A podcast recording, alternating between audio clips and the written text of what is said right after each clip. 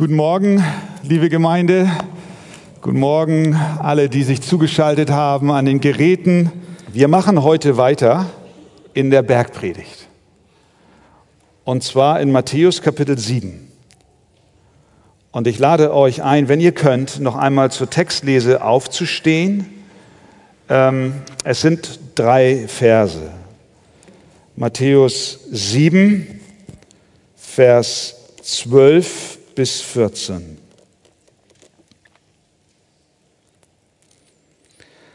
Alles nun, was ihr wollt, dass die Leute euch tun sollen, das tut auch ihr ihnen ebenso. Denn dies ist das Gesetz und die Propheten. Geht ein durch die enge Pforte, denn die Pforte ist weit und der Weg ist breit, der ins Verderben führt, und viele sind es, die da hineingehen. Denn die Pforte ist eng und der Weg ist schmal, der zum Leben führt, und wenige sind es, die ihn finden. Amen. Nehmt gerne Platz. Die Bergpredigt neigt sich so langsam dem Ende zu, wenn ihr in eure Bibeln schaut, sind nur noch wenige Verse. Mit dem Ende des Kapitel 7 endet dann auch die Predigt, die Jesus damals hielt. Wir sind also inzwischen zum Ende angelangt und Jesus fasst jetzt hier in den gelesenen, besonders Vers 12, zusammen, worauf alles von ihm zuvor Gesagte hinausläuft. Es ist, wie man es auch nennt, die goldene Regel unseres Herrn. Alles nun, was ihr wollt, dass die Leute euch tun sollen, das tut auch ihr ihnen ebenso.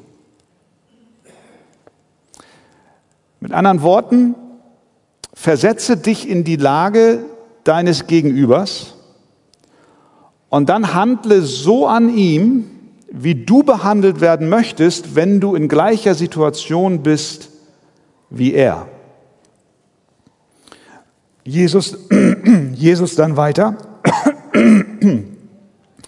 Denn dies ist das Gesetz und die Propheten. Das ist die Summe der zehn Gebote. Das ist das Fazit der fünf Bücher Mose. Das ist die Zusammenfassung der ganzen heiligen Schrift. Und es ist ja so. Würden sich alle an diese goldene Regel unseres Herrn halten, dann würde es keinen Betrug auf dieser Welt geben. Dann würde es keinen Mord geben,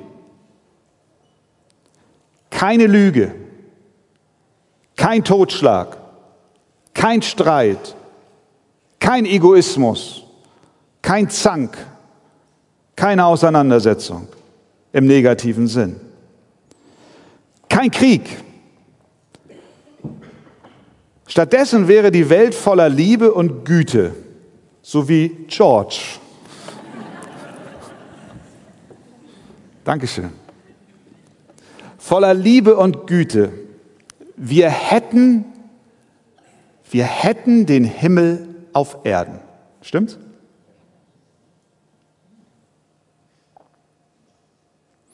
Ja, wir können sagen, das ist tatsächlich die goldene Regel des christlichen Lebens und unser Gebet ist, Herr, mach uns das immer wieder neu klar, schreib das auf unsere Herzenstafeln, Hilf, dass wir daran denken und dass wir unser Leben so leben, wie du es, Herr, hier in diesem einen Vers als Summe des Gesetzes zusammenfasst. Alles nun, was ihr wollt, dass die Leute euch tun sollen, das tut auch ihr ihnen ebenso, denn das ist das Gesetz und die Propheten.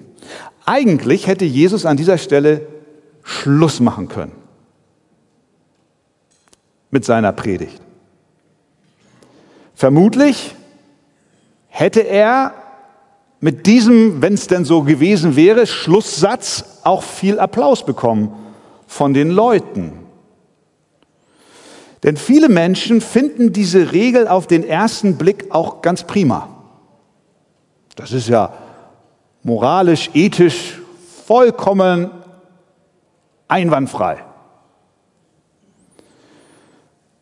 Schließlich, wenn wir genauer mal untersuchen, hat Konfuzius sogar, oh jetzt, jetzt wird spannend, jetzt zitiert er Konfuzius. Konfuzius hat gesagt, was du selbst nicht wünschst, das tue auch anderen nicht an.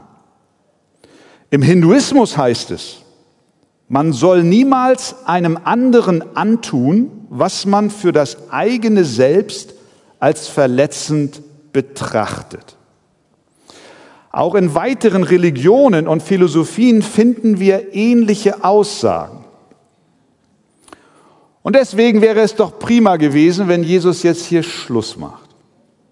Aber bei all den Aussagen anderer Religionen und Philosophien, ihr könnt das mal, ich meine, ich habe das bei Wikipedia unter goldene Regel mal. Da könnt ihr mal gucken, was es für Religionen und Philosophien gibt, die eine ähnliche Aussage haben.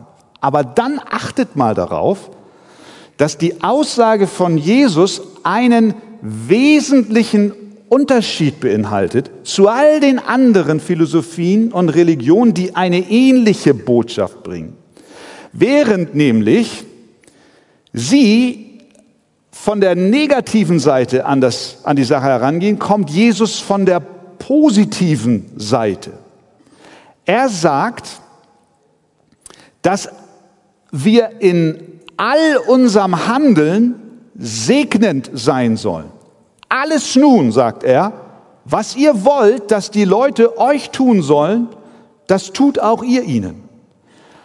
Andere Religionen und Philosophien sagen, was man anderen nicht tun soll, um Schadensbegrenzung an einem selbst zu betreiben. Sie sagen zum Beispiel, was du, wie ich eben zitiert habe, was du selbst nicht wünschst, das tue auch nicht anderen an. Konfuzius. Denk an dich, du willst keine negativen Implikationen haben, durch das Verhalten anderer an dir, was du selbst nicht, negativ, wünscht, das tue anderen auch nicht. Jesus sagt aber, alles nun, sehen wir den Unterschied? Alles nun, was ihr tut, das soll segnend und positiv sein und, und für den anderen. Und, und, und Konfuzius sagt, nein, nein, nein, Moment. Das, was dir nicht gut tut, das tue anderen auch nicht an. Aber sonst, mach mal weiter so. Es war dem Menschen schon immer möglich, die negative Version dieser Regel zu befolgen. Dieser Sie ist im Wesentlichen ein notwendiger Rechtsgrundsatz. Wenn wir in der Gesellschaft gut leben wollen, in der wir sind, dann müssen wir uns zusammenreißen und andere Menschen nicht verletzen. Mit anderen Worten, ich dämme meinen persönlichen Schaden ein, indem ich mich an Regeln halte. Das ist die Philosophie dieser Welt. Ich dämme meinen persönlichen Schaden ein, indem ich mich an Regen halte. Warum, Frage an dich, warum mähst du um ein Uhr nachts nicht deinen Rasen? Weil du deinen persönlichen Schaden eindämmen willst. Denn wenn du das machst, dann hast du Freunde in der Nachbarschaft. Am besten du nimmst noch den alten knatternden Benzinrasenmäher. Kannst du ja mal heute Abend ausprobieren, heute Nacht. Aber sag nicht, dass das der Pastor in Arche dir empfohlen hat. Warum zahlst du deine Steuern? Weil du ganz genau weißt, das Finanzamt hat den längeren Hebel. Warum fährst du nicht über Rot? Weil es Geld kostet. Sehen wir, wir, wir, wir handeln moralisch, ethisch, die Allgemeinheit, die Welt handelt moralisch, ethisch und meint, sie, sie, sie handelt nach einer goldenen Regel, aber letztlich ist die tiefe Motivation mein eigener Schutz und mein eigener Vorteil. Und Jesus dreht den Spieß um und sagt, nein, nein, nein, nicht nur, was dir nicht gut tut, sondern alles, was du tust. Alles nun, was ihr wollt, dass die Leute euch tun, das tut ihr ihnen auch ebenso. Und das zu halten, ist eine ganz andere Nummer. Wir wünschen doch, dass andere an uns segnend handeln, nicht allein, weil sie dadurch ihren eigenen Schaden begrenzen, sondern weil sie uns lieben und wertschätzen. Das soll unsere Motivation sein. Und hier merken wir, dass niemand in der Lage ist, diese goldene Regel von Jesus zu befolgen. Der Standard ist zu hoch, als dass wir ihn aus eigener Kraft erreichen könnten. Wer kann denn dieses Gebot allumfassend erfüllen? Niemand von uns. Uns geht es wie dem Schüler oder den Schülern in der Grundschule erste Klasse. Lehrer kommt rein und verteilt ein DIN A4-Blatt, weiß, jedes Kind bekommt eins und sie sollen es hochkant vor sich hinlegen. Der Lehrer sagt, ich gehe noch mal ins Lehrerzimmer, um was zu holen und gibt ihnen die Aufgabe, zeichne eine möglichst gerade Linie von oben nach unten, freihändig. Und die Kinder machen sich an die Arbeit. Jeder will seinen ethisch-moralischen Standard einhalten und will möglichst gut arbeiten. Der eine ist ein bisschen genauer, der andere ist ein bisschen ungenauer. Der Lehrer verzögert sich mit seinem Zurückkommen aus dem Lehrerzimmer und die Kinder fangen an, was machen sie? Sie fangen an äh, zu vergleichen. Heinz sagt zu Carla, meine Linie ist gerader als deine. Carla sagt zu Heinz, nein, meine Linie ist gerader. Und jeder will im Vergleich zum anderen besser dastehen bis der Lehrer reinkommt und mit einem geraden Lineal auf jedem Blatt eine Referenzlinie zeichnet. Und was ist dann? Jeder der Schüler muss erkennen, dass seine Linie nicht dem Standard des Lehrers entspricht. Und so sind wir auch. So ist das mit der goldenen Regel Jesu. Wir meinen, wir seien schon ganz gut und vergleichen uns gerne untereinander, aber nicht mit dem Maßstab Gottes. Der aber verlangt etwas, was wir nicht bringen können. Bist du mal ganz ehrlich, wie oft bist du schon daran gescheitert, anderen mit der Liebe zu begegnen, die Gott von dir erwartet. Fragt sich dann natürlich, wozu denn dann, wieso gibt es denn das Gesetz, was hier Jesus zusammenfasst? Das ist das Gesetz und die Propheten, wenn wir es sowieso nicht schaffen können einzuhalten. Die Antwort gibt uns Paulus. Er sagt, aus Werken des Gesetzes kann kein Fleisch vor Gott gerechtfertigt werden, denn durch das Gesetz kommt Erkenntnis der Sünde.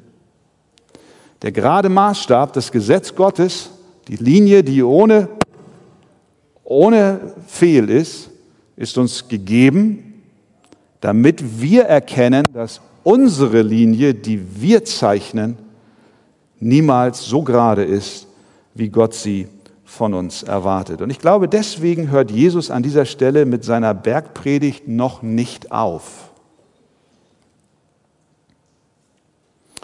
Denn nun erklärt er, wie wir dahin kommen, dass jemand anders für uns die Linie zeichnet. Er sagt, schaut noch mal in den Text hinein, dann Vers 13 und Vers 14. Geht ein durch die enge Pforte. Denn die Pforte ist weit und der Weg ist breit, der ins Verderben führt. Und viele sind es, die da hineingehen. Denn die Pforte ist eng und der Weg ist schmal, der zum Leben führt, und wenige sind es, die ihn finden. Wir haben hier zuerst eine Aufforderung von Jesus, geht durch die enge Pforte. Dann haben wir eine Erklärung von Jesus, warum wir durch die enge Pforte gehen sollen. Und zum Schluss will ich die Frage stellen, wie ist unsere Reaktion auf diese Aufforderung von Jesus? Unser Herr beschreibt hier eine Eingangssituation. Da sind zwei Tore. Eingangssituationen spielen in der Architektur eine wichtige Rolle. Denken wir an die A7, wenn du von Süden in Richtung Norden fährst und du siehst den Hafen mit den Kräne und die Containerschiffe und die Elbphilharmonie und die, die Michel und dann siehst du noch ein, noch ein, noch ein Kreuzfahrtschiff, wie es gerade den Elbtunnel quert und dann sagst du, oh, Hamburg, meine Perle. Hier bin ich zu Hause. Kommst du dann über die Elbbrücken gefahren, sieht das nicht mehr ganz so schön aus. Deswegen arbeiten sie jetzt an dem sogenannten Elbtower. Das wird das höchste Gebäude Hamburgs werden, was, wenn du mal genau liest, mit dem Werbeslogan untermalt wird. Äh, wie heißt das? Das neue Tor zur Stadt. Jesus aber spricht hier nicht über Hamburg, sondern über dich und mich. Er spricht über unser Leben, über eine Torsituation,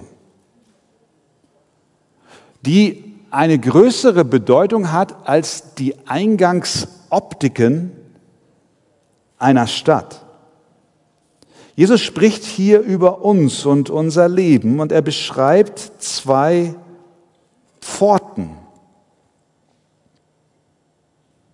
zwei Türen, eine schmale und eine Breite. Die Tür, die wir wählen, hat nicht nur Auswirkung auf unser Heute und auch nicht nur auf unser Morgen, sondern auf die Ewigkeit. Der Gedanke Jesu ist klar, sehr simpel. Jedes Kind kann es verstehen. Das Leben ist wie eine Reise. Jeder bewegt sich auf ein Ziel zu. Wo wir enden, wird bestimmt durch die Tür, durch die wir gehen und durch den Weg, auf dem wir laufen. Jesus führt uns mit anderen Worten hier an eine Weggabelung.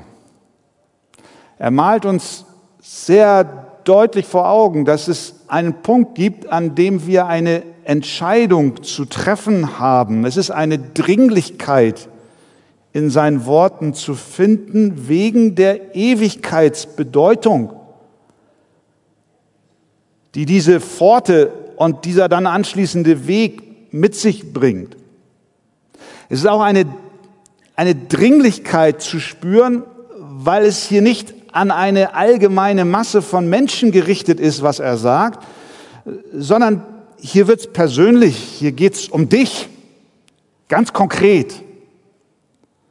Wir können uns nicht hinter einer Menschenmenge verbergen, anonym und sagen, na ja, wo die Masse hintendiert, da schwimme ich mit und am Ende bin ich nicht verantwortlich dafür, sondern die Masse.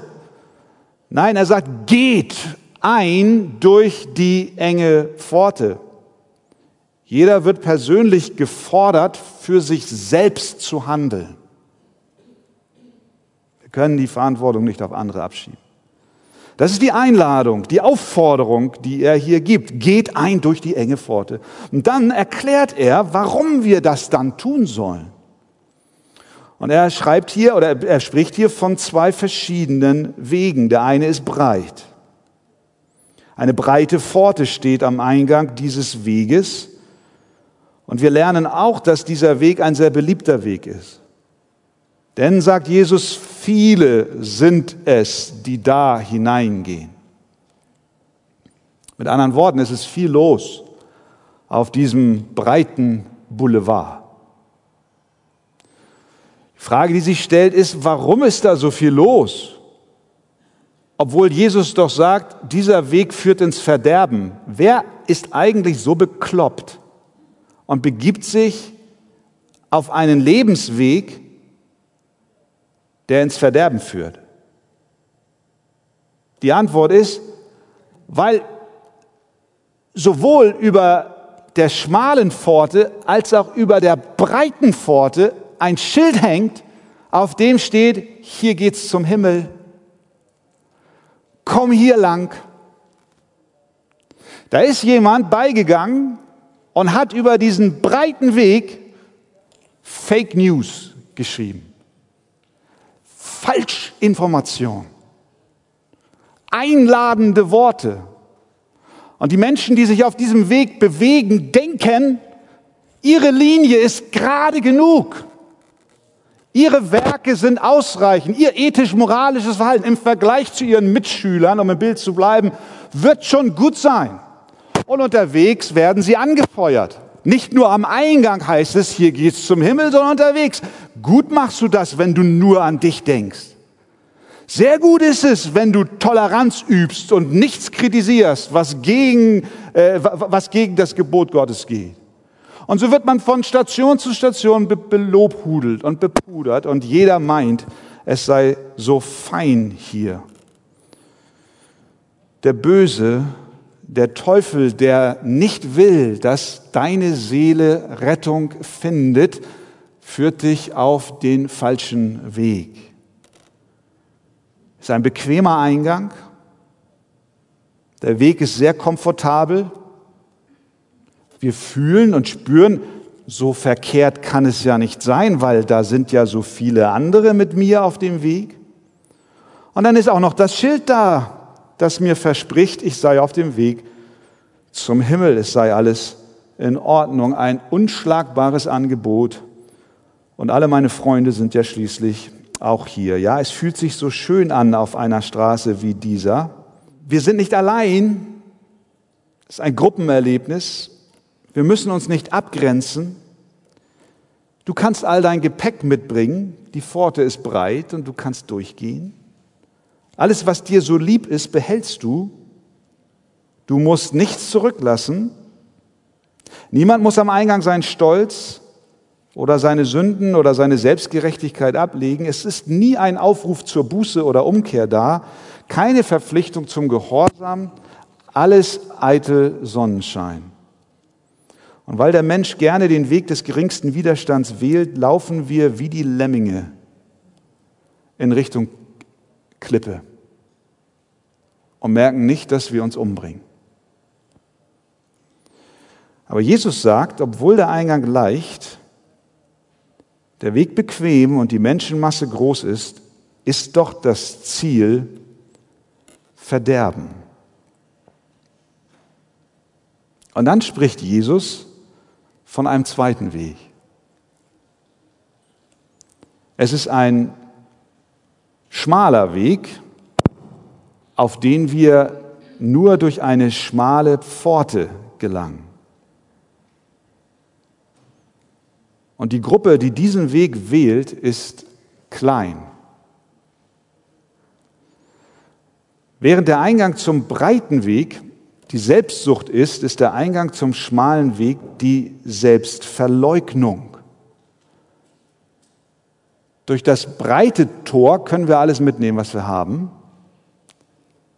Durch das schmale kommen wir nur ohne Koffer. Der Zugang ist zu eng um deinen Rucksack zu behalten. Wir müssen unser Ego abgeben und unsere Sünden, und unsere Sünden ablegen. Du kannst diesen schmalen Weg nicht mit all dem Gerümpel deines Lebens betreten. Ich erinnere mich an die, ich glaube, das ist die, die Comdirect-Bank in Quickborn. Die hat für Mitarbeiter so eine Eingangsschleuse. Nicht, dass ihr denkt, dass ich da immer rumlungere und überlege, wie ich da reinkomme. Aber habt ihr mal so eine Schleuse gesehen, so für Mitarbeiter? Das ist ganz eng. Da gehen die so ganz eng rein und dann geht's hinter ihnen zu und vor ihnen auf. Das ist so die Eingangspflicht. Da kannst du, wenn du da mit einem dicken Koffer kommst, keine Chance. Musst du draußen lassen. So ähnlich ist es mit dem Weg zum Himmel. Wir müssen, wir müssen, wir müssen unseren Ballast ablegen. Wir müssen unsere schlechten Gewohnheiten hinter uns lassen. Wir müssen vor allen Dingen unseren, unser Ego sterben lassen. Wir müssen demütig sein und bekennen, ich brauche jemand anderen, der mich zum ewigen Leben führt. Doch weil uns all der Kram so lieb ist, schmeckt es uns nicht, ihn abzulegen. Ja, es ist ein schwerer Weg und ich möchte an dieser Stelle eine Ermutigung an Christen weitergeben. An dich, liebe Schwester, lieber Bruder, der du schon seit einiger Zeit auf diesem schmalen Weg unterwegs bist. Ich weiß nicht, wie es dir geht, vielleicht kennst du das. Dass es manchmal sehr schwer ist, diesen Weg zu gehen.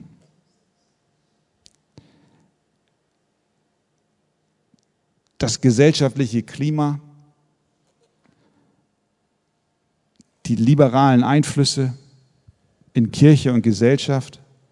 Und vielleicht bist du gerade heute oder diesen Tagen an einem Punkt angelangt, wo du sagst, meine Zeit, lohnt sich das eigentlich alles? Ständig in Konfrontation mit der eigenen Sünde und mit der Sünde in der Welt um uns herum zu sein. Wäre es nicht einfacher zu sagen, weißt du was, ich lasse mich jetzt auf dem breiten Weg mittreiben.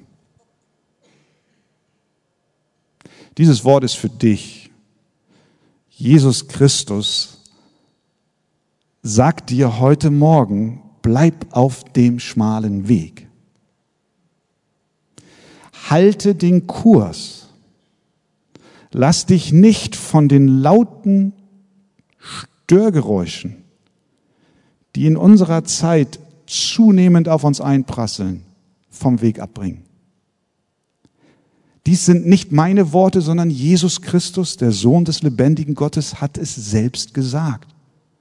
Der schmale Weg, der Weg der Ausgrenzung, der Weg der Isolation, der Weg, auf dem nicht viel Verkehr ist, ist der Weg zum ewigen Leben. Amen. Am Ende, wenn wir im Himmel ankommen, am Ende unserer Reise wird nicht gefragt werden, wie angesehen warst du auf dem Weg? Wie viel Zuspruch hast du bekommen? Wie viel Applaus hast du erfahren? Die einzige Frage, die am Ende dir gestellt wird, ist die, durch welche Pforte bist du gegangen? Welches Tor hast du benutzt? Und da gibt es nur ein Tor was zum Leben führt. Das ist das schmale Tor, das Jesus Christus selbst ist. Denn er sagt, ich bin die Tür. Deswegen bleib auf dem Weg. Lass dich nicht davon abbringen. Und dass das nicht einfach ist, sagt Jesus im Lukasevangelium. Er sagt dort, ringt danach, durch die enge Pforte hineinzugehen. Spüren wir das? Da ist ein Kampf.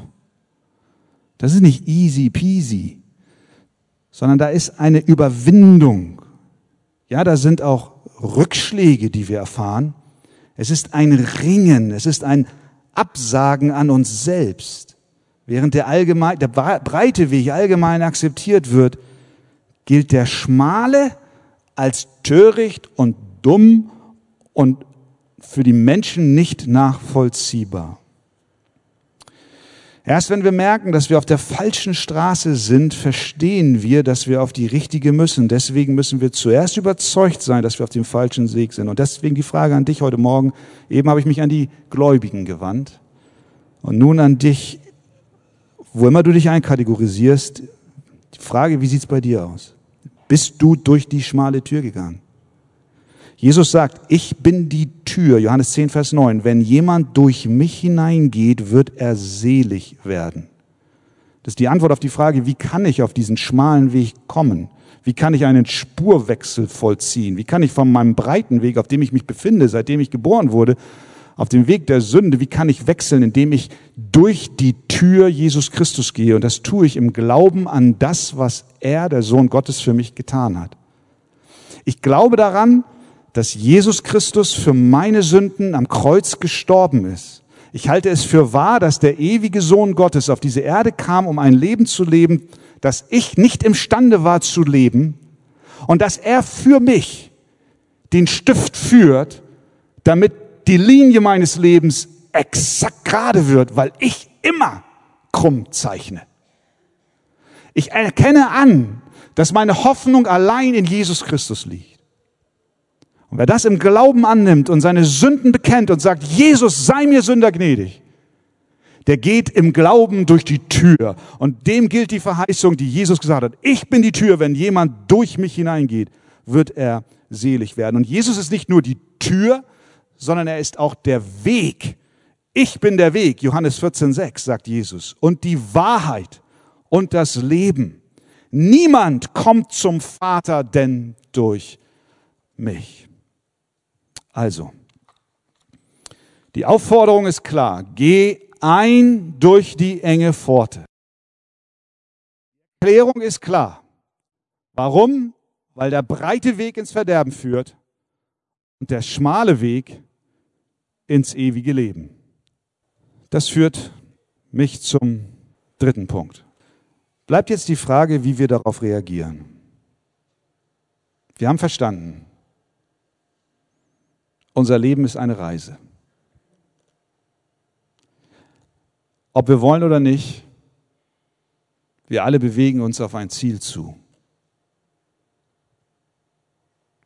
Die Entscheidungen, die wir in unserem Leben treffen, bestimmen das Ziel, auf das wir uns bewegen. Wir sind schon auf dem Weg, jeder Mensch. Einige sind von uns schon länger auf dem Weg, weil sie biologisch älter sind. Andere sind noch nicht so lange auf dem Weg, weil sie noch biologisch jung sind. Aber eins eint uns alle. Wir sind auf dem Weg und ohne Christus sind wir alle auf dem breiten Weg. Das Problem ist, dass wir schon eine Weile auf diesem breiten Weg gegangen sind. Und wir würden auch lustig weitergehen.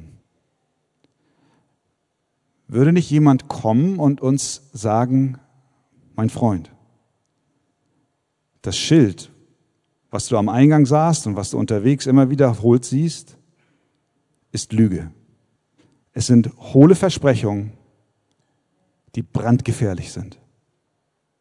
Wenn Gott nicht in seiner Gnade dir Menschen in dein Leben sendet, die dich aufklären, wenn Gott nicht in seiner Gnade dir sein Wort gibt, das dir die Augen öffnet, wenn Gott nicht in seiner Gnade dich unter eine Predigt führt, in der das Evangelium klar verkündigt wird.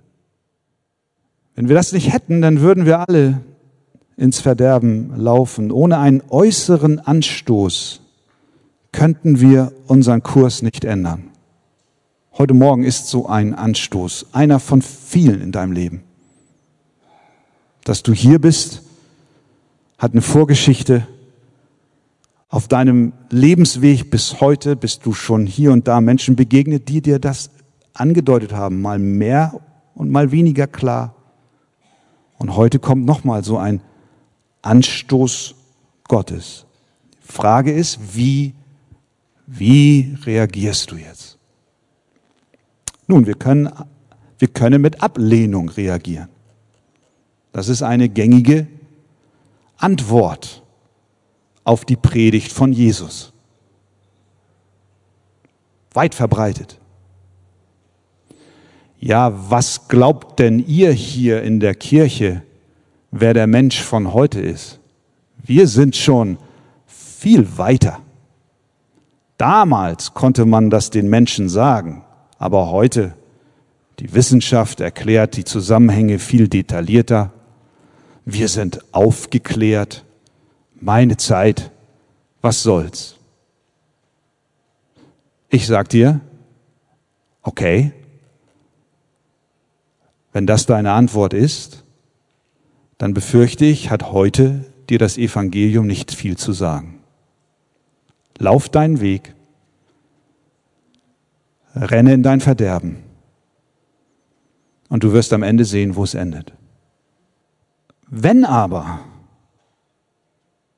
der Tag in deinem Leben kommen sollte, an dem du vielleicht auf deinem Sterbebett liegst und dein Leben nochmal Revue passieren lassen solltest und du plötzlich sowas wie Unsicherheit spürst, obwohl der Weg, den du bis dahin gegangen bist, so klug war, und dich vielleicht auch eine Angst überkommt, weil du nicht weißt, was passiert, wenn du deine Augen das letzte Mal schließt und auf diesem Erdboden nicht mehr öffnest, und du ein Gespür plötzlich dafür entwickelst, dass dort ein heiliger Gott auf mich wartet und du nicht weißt, wie du vor ihm erscheinen sollst, lieber Freund, dann sage ich dir, bitte, erinnere dich an diese Worte und rufe zu Christus, sei mir Sünder gnädig. Ablehnung. Es gibt auch Leute, die reagieren auf diese klare Botschaft von Jesus mit einer gewissen Unentschlossenheit. Das sind Menschen, die sich nicht auf eine Seite schlagen wollen. Von solchen gibt es auch aus meiner Sicht immer mehr in einer zunehmend toleranten Gesellschaft, wo es nicht mehr wahr oder falsch oder richtig und falsch, wahr oder Lüge, richtig oder falsch gibt, sondern wir irgendwie alles beieinander stehen lassen müssen. Und so lungern die Leute vor der Pforte vor der schmalen Pforte. Während sie auf dem breiten Weg sind, kommen sie immer mal vorbei und gucken mal. Könnte ja was dran sein, aber nee, wenn es dann konkret wird, lassen wir es lieber. Kommen hier vielleicht auch in den Gottesdienst rein. Ich freue mich wirklich sehr über jeden Einzelnen, der hier ist. Und solltest du heute Morgen aufgrund deines Rumlungerns so reingestolpert sein, dann sage ich auch herzlich willkommen. Stark. Das ist die Reaktion der Unentschlossenen. Sie kommen eine Zeit lang mit. So, so, so, so an der Pforte und du, du denkst immer, na, sind sie schon durch oder sind sie noch nicht durch? Sie nähern sich mal der Gemeinde und dann entfernen sie sich wieder. Sie finden es nett am engen Tor und sie sagen auch, eines Tages werde ich durchgehen. Sie laden sogar Leute ein. Kommt doch mal mit in die Arche. Und während die im Glauben durch die Pforte gehen, bleiben sie draußen stehen. Sie gehören zur Kirche, spenden vielleicht sogar. Doch diese Nähe zum Tor ist noch nicht das Durchgehen. Aber sie sagen sich, es kommt der Tag, wo ich noch reinschlüpfen werde. Also, es gibt die, die ablehnen, es gibt die, die unentschlossen sind. Und dann gibt es die, ihr Lieben, ich nenne sie mal Quereinsteiger. Das sind solche, die meinen, sie seien auf dem schmalen Weg, aber sind nie durch die Pforte Christus gegangen. John Bunyan in seiner Pilgerreise, ein Buch, was ich euch wärmstens empfehle, beschreibt den Weg des Pilgers Christ von der Stadt des Verderbens zur Stadt des Himmels.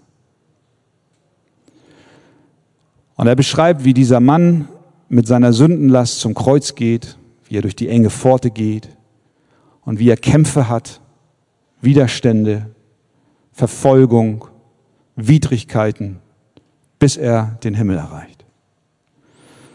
Und unterwegs Während er weitergeht, heißt es dann in der Pilgerreise, traurig geht Christ weiter. Plötzlich bemerkt er, dass auf der linken Seite des Weges etwas geschieht. Zwei Männer lassen sich über die Mauer herunter. Einer heißt täuschend echt und der andere Heuchler. Neugierig schaut Christ zur Seite. Herren, woher kommt ihr und wohin geht ihr? Wir sind im Land Prahlerei geboren, antworten sie, und wir sind jetzt auf der Reise zum Berg Zion. Denn wenn man dorthin kommt, gibt es sehr viele Menschen, die einen hochschätzen, und das wollen wir gern. Jetzt fragt Christ, warum kommt ihr nicht durch die Pforte? Welche Pforte? Die Pforte, die am Anfang dieses Weges gebaut ist. Die Männer zucken mit den Achseln. Wisst ihr nicht, was in dem Buch geschrieben ist? Dort steht, dass man durch die Pforte hereingehen soll. Wenn man nicht durch die Tür hineingeht, dann ist man ein Dieb und ein Räuber. Kann sein, sagen die Männer. Aber in unserem Land waren alle Menschen der Meinung, dass der Weg durch die Pforte viel zu weit ist. Sie sagten, dass man genauso gut einen kürzeren Weg wählen kann, über den Seitenpfad und dann über die Mauer runter. Mach dir keine Sorgen, sagen sie zu ihm.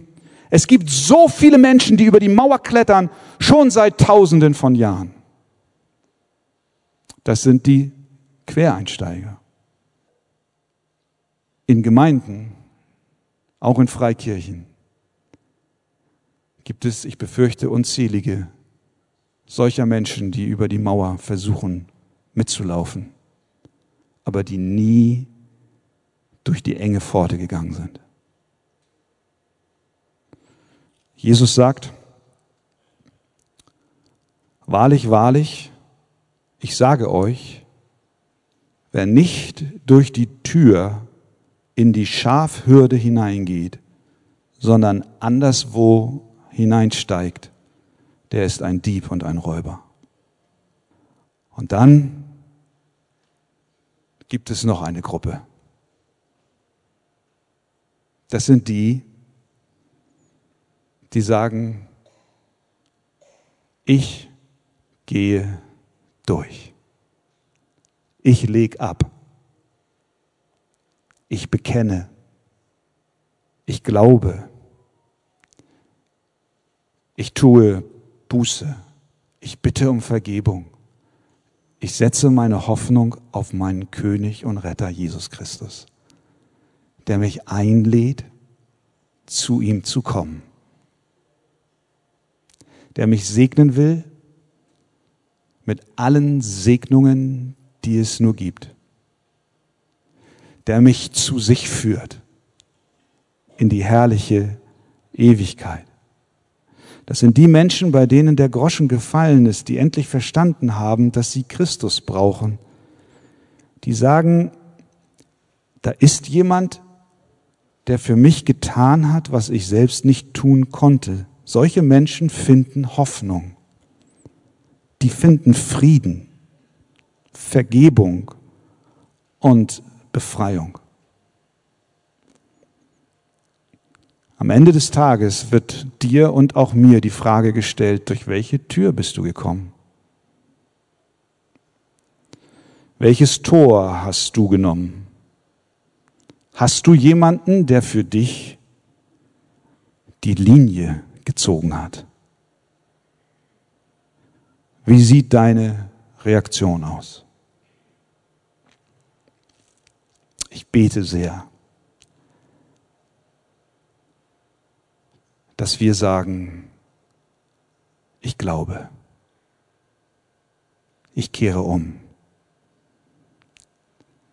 ich möchte bei Jesus sein.